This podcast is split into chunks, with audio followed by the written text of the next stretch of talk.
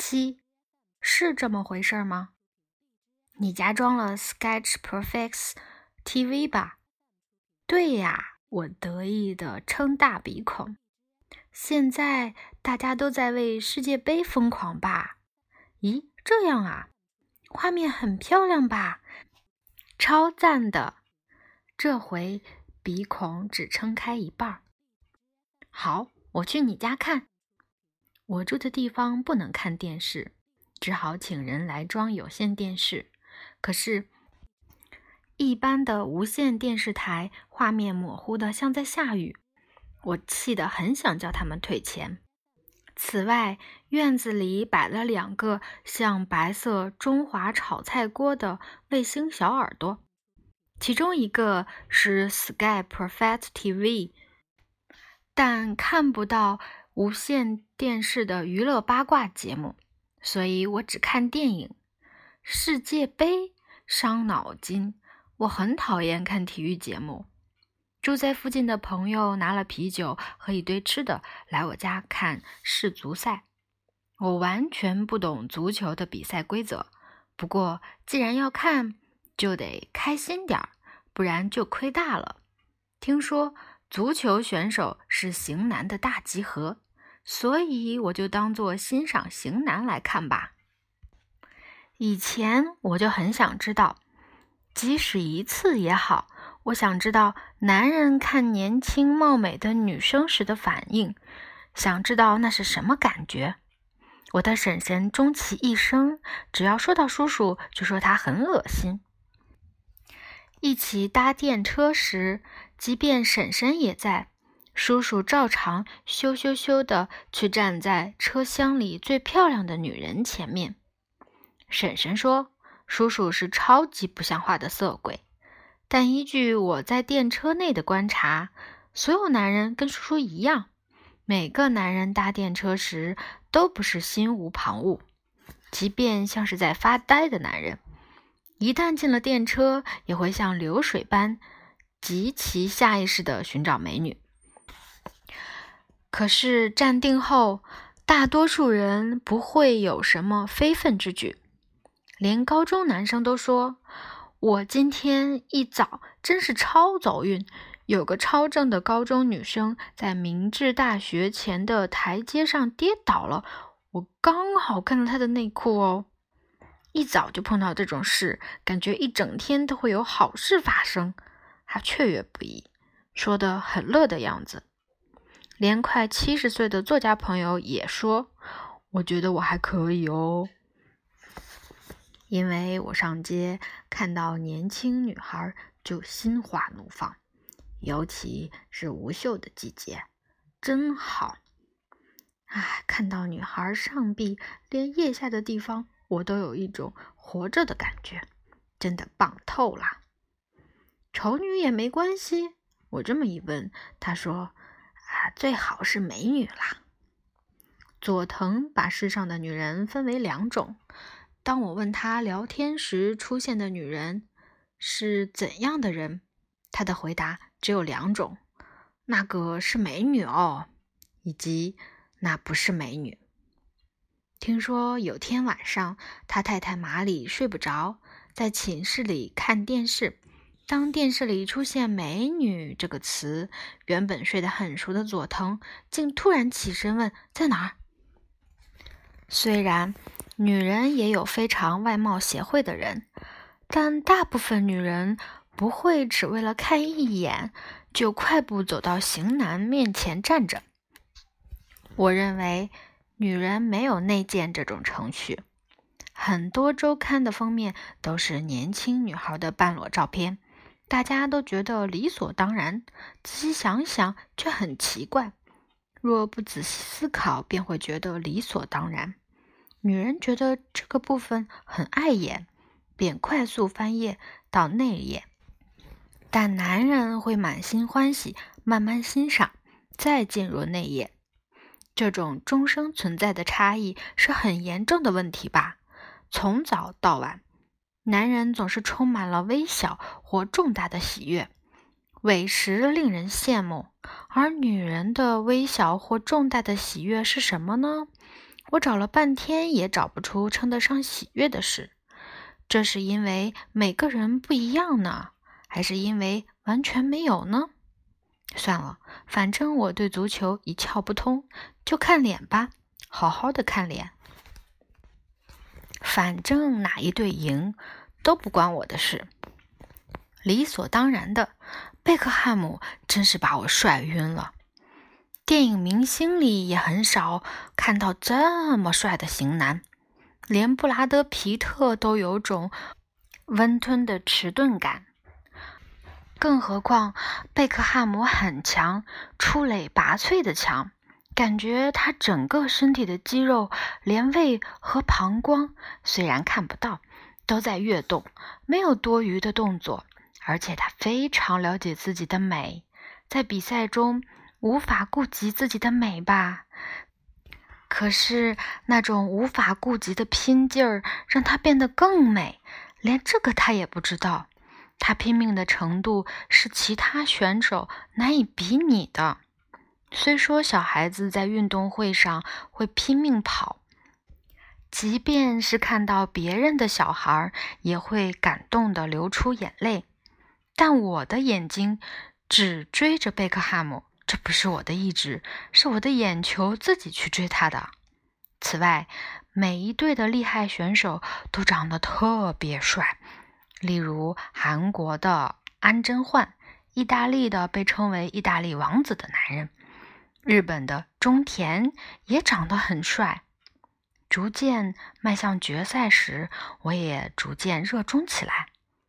于是早上醒来就很开心，充满期待的一天开始了。今天会看到谁和谁呢？说不定一般的男人每天就是这种心情吧。我和贝克汉姆不可能发生什么关系，也不想跟他发生关系。但只要看到他，小小的喜悦就像气泡般从心底冒了出来。也不想想你几岁了，想想欧洲和日本有多远吧。可是，就像在电车内快步站到美女前面的男人，其实没想那么多，只是浑身充满了小小的喜悦，然后又快步走下电车而已。而且，我也觉得这跟性欲无关，虽然这很难判断。六十四岁的女人有性欲吗？我自己也难以判断，硬是要挖的话，拼命挖，拼命挖，说不定挖到河底一小撮金沙般的性欲。但若叫我把这个拿去用，我认为我不会想用在贝克汉姆身上。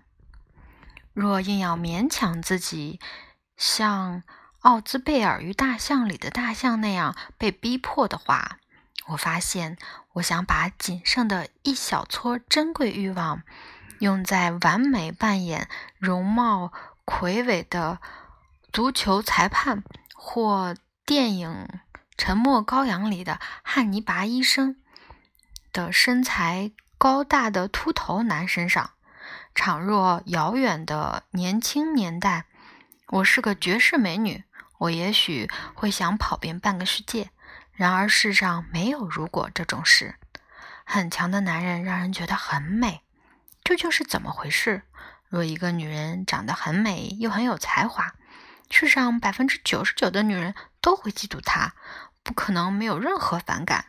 挤爆球场的狂热观众大多是男人，这些男人对于有才华的厉害选手，没有抱着女人对女人般的反感吗？不过，他们看到女人在那里尖叫喝彩，内心可能也不是滋味吧。看到来自世界各国的选手团，我惊讶于自己的无知成见。我看到犹如非洲黑豹般的选手，很惊讶，因为我太无知了，竟幻想着他们回国后都会裸着身体，夜晚祭典时还会在火堆上。跳来跳去，大声吼叫。可是后来想到塞内加尔的首都大楼林立，也有很多汽车在路上跑，跟全世界都会没什么两样，又觉得很可惜。还有，当黑人和白人比赛时，我绝对希望黑人获胜，还会大声叫喊：“冲啊，干掉他们！”要是黄种人和白人对战时，我当然支持黄种人。韩国人的斗志让我叹为观止，看到全场怒涛般的沸腾狂热，我深深觉得他们跟朝鲜是同一个民族。如果统一，这些人说不定会展现双倍斗志。所以我心里七上八下，希望他们不要跟日本对战。如果跟日本对战，日本可能会输吧。跟韩国那种顽强和威力相比，日本简直就像个小弟弟，根本赢不了。后来幸好没有对战，我松了口气。可是韩国夹带着超越人类力量的东西，一路过关斩将，频频获胜。每个民族都有自己的民族特性。以前的帝国日本。可能没有看穿韩国惊人的斗志吧。如果我是帝国日本，绝对不会对那个拥有惊人爱国心以及斗志与能力的民族出手。光想想就吓破胆了。而且拿韩国的安贞焕和日本的中田相比，中田的脸蛋也就输了。我陶醉地看着安贞焕，还啪啪啪地为他拍手。以前我在意大利住过一阵子。现在的意大利男人怎么看都不像罗马帝国凯撒大帝的子孙，大白天竟然对我这种女人抛媚眼，还吹口哨呢。然而上了足球战场，他们却英气焕发，一副志在必得的帅劲儿。与其穿足球制服，我觉得还应该给他们穿古罗马时代的托加长袍。帅的跟古罗马时代的雕塑一样。北欧男人穿海盗的装束，待在昏暗的大海里就好。德国男人很适合穿军服，没有任何一个国民比他们穿军装更帅。这些年头快速闪过我的脑海，要是被别人听到，我可能只剩半条命了吧。自以为是的无知，真是世界和平的敌人。然后到了决赛，巴西对德国，我当然想支持有色人种的巴西。可是，在这之前，我先被德国的守门员卡恩迷住了。卡恩称不上俊美型男，但就像秃鹰或鹫在捕杀猎物一样，不管什么球到他的面前，都会被他挡掉。要是有这种老公，可以过得。多么高枕无忧，无论碰到多么艰难的问题，他都会稳稳地守在家庭的球门前，啪啪啪，两三下就把问题解决了。我想在这种男人的守护下度过我的一生。我越来越希望德国队胜，可是最后巴西赢了。罗纳尔多的璀璨笑容，选手们。如浪涛般一波波涌现的喜悦，夺得胜利的男人很美。这时，摄像机拍到了卡恩。卡恩靠在球门的球柱上，瘫软滑落在地。看着他低头的侧脸，我想起托尔斯泰说的：“幸福的家庭都是相似的，不幸的家庭各有各的不幸。”胜利是同样光辉灿烂，败北却有各自不同的暗影。于是我这么想：这个画面里的美丽男子，自然地进入我的眼帘，即便他对我没意思，我的眼睛还是追寻着他。然后一道小小的阳光射进了心里。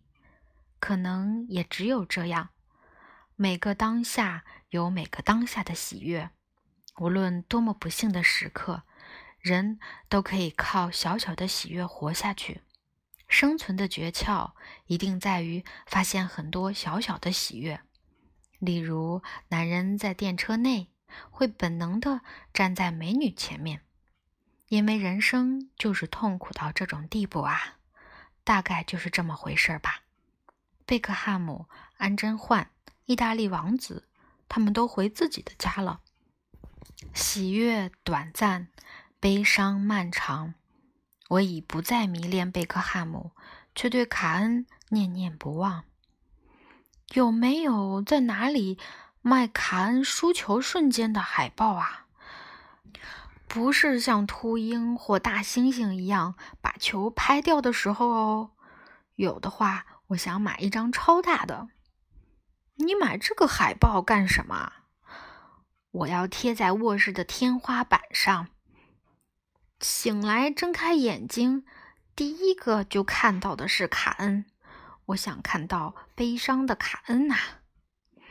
这么看来，其实您不是外贸协会的啊。不过卡恩很受欢迎哦，连卡恩的歌都有了，还有日文版的呢。咦，女人很容易被这种事情吸引啊，因为母性本能而被激发出来了。是这样吗？不知道理由为何，但心里很不爽。